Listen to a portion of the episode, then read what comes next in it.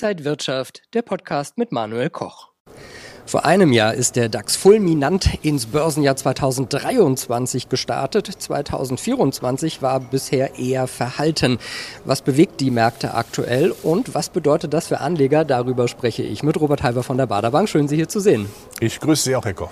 Herr Halver, DAX dieses Jahr hui oder pfui? Wo kann es denn hinlaufen in den ersten Handelswochen? Also zunächst mal bin ich durchaus dankbar und nicht betrübt, dass der Markt auch mal Luft rauslässt. Wir hatten ein fulminantes Jahr 2023, insbesondere das Schlussquartal. Und da gab es sehr viele Vorschusslorbeeren, die müssen jetzt bedient werden. Es muss geliefert werden. Es ist natürlich die Zinssenkungsfantasie, es ist die Konjunktur. Das wird sich vielleicht etwas rauszögern, aber es wird kommen. Von daher im Augenblick werden die zittrigen Hände ein bisschen dann äh, abgeschüttelt und das ist gesund. Das Wachstum 2023 lag bei 0,3 Prozent minus. Dieses Jahr wird ein Mini-Wachstum erwartet. Eigentlich doch eine schlechte Basis.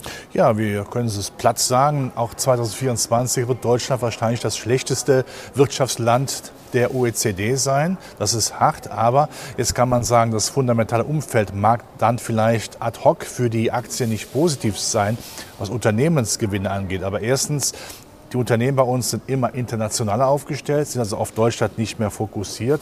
Und das zweite Argument ist natürlich, wenn die Konjunktur ja so rund nicht läuft, hilft das ja durchaus der Inflation, dass sie runterkommt. Und Zinssenkungsfantasie, das ist der Treiber der Aktienmärkte weit vor der Konjunktur. Eintreiber sind auch oft Berichtszahlen, Bilanzen der Unternehmen, die zeigen, wie es denn der Wirtschaft geht. Die Berichtssaison läuft gerade, gemischtes Bild. Was nehmen Sie da so mit? Ja, wir wissen ja alle, Berichtssaison im Vorfeld werden die Erwartungen gestutzt, um dann, wenn die Zahlen kommen, Hosianna rufen zu können, ist ja doch besser gelaufen als erwartet. Ja, was wir gesehen haben aus Amerika von den Banken, ja, es war Mixed Pickles, ja, durchaus gute Ergebnisse, aber man hat die Einlagensicherungsfonds bestücken müssen, äh, die Rückstellung für schlechte Kredite. Wichtig natürlich auch, was machen die Zykliker? Da wird es sicherlich nicht so toll aussehen, aber die Ausblicke, da bin ich mal gespannt, werden sich vielleicht etwas aufhellen, denn ich erwarte ab Mitte des Jahres allgemein weltweit eine gewisse Stabilisierung. Ich bin gespannt, ob die Unternehmer die, die Menschen schon so mutig sind und sagen, das wird passieren. 2023 hatten wir 12,3 Millionen Menschen, die in Aktien, Aktienfonds und ETFs in Deutschland investiert haben. Weiterhin also über der 12 Millionen Marke. Häkchen, äh, Haken dabei, 570.000 waren das weniger als im Jahr zuvor.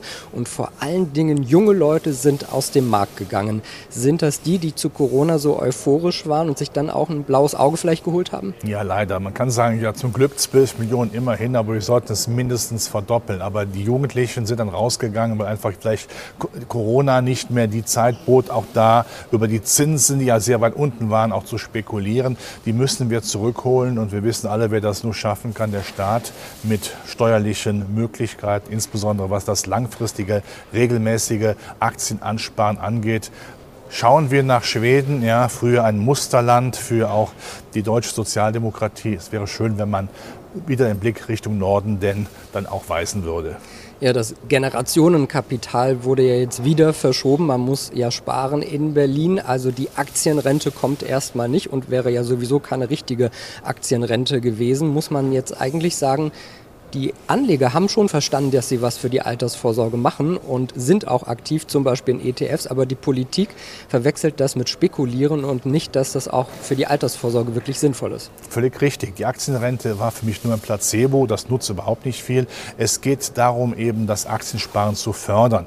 Sie sagen es, viele sind, da kann man sagen, der Geist ist willig, aber das Fleisch ist schwach und damit das Fleisch stärker ist, muss der Staat nachhelfen und sagen, komm, wir machen jetzt mal einen schönen Deal. Du kannst aus dem Bruttoeinkommen, äh, kannst du regelmäßig ansparen. Ja, wenn das die Bedingung ist, nachhaltig anzusparen, um dann wirklich auch am Ende der Ansparphase, die möglichst jahrzehntelang dauert, mehr zu haben, als das mit Zinspapieren, mit geldmarktnahen Papieren oder mit der Rente der Fall ist. Aber über diesen Rubikon muss die Politik auch gehen. Das ist keine Spekulation. Ich muss immer schmunzeln, wenn von Spekulation gesprochen wird. Das hier ist auch eine, das hier, auch eine Spekulation. Alles ist Spekulation im Leben.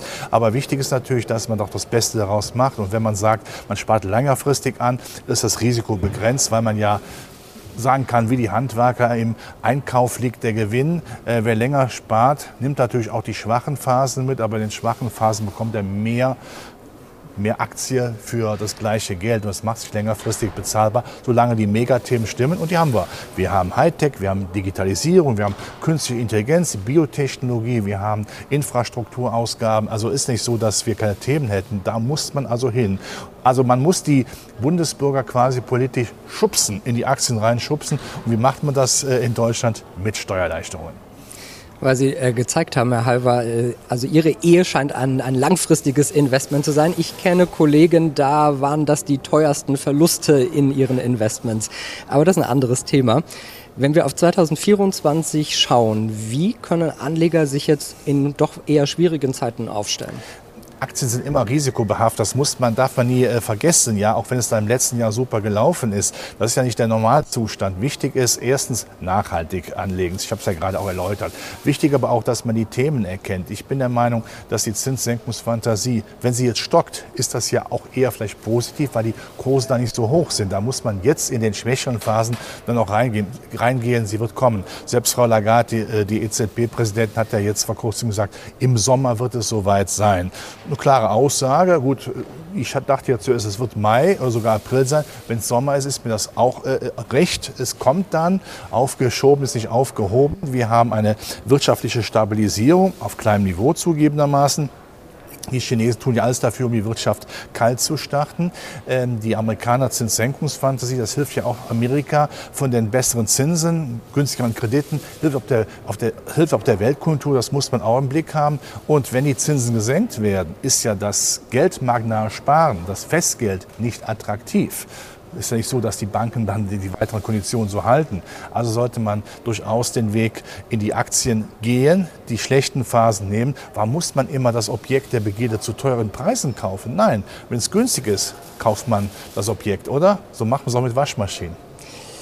Ja, so machen wir das mit vielen Dingen. Hauptsache Qualität und äh, langfristiges Augenmerk und dann läuft das auch am Aktienmarkt. So ist es.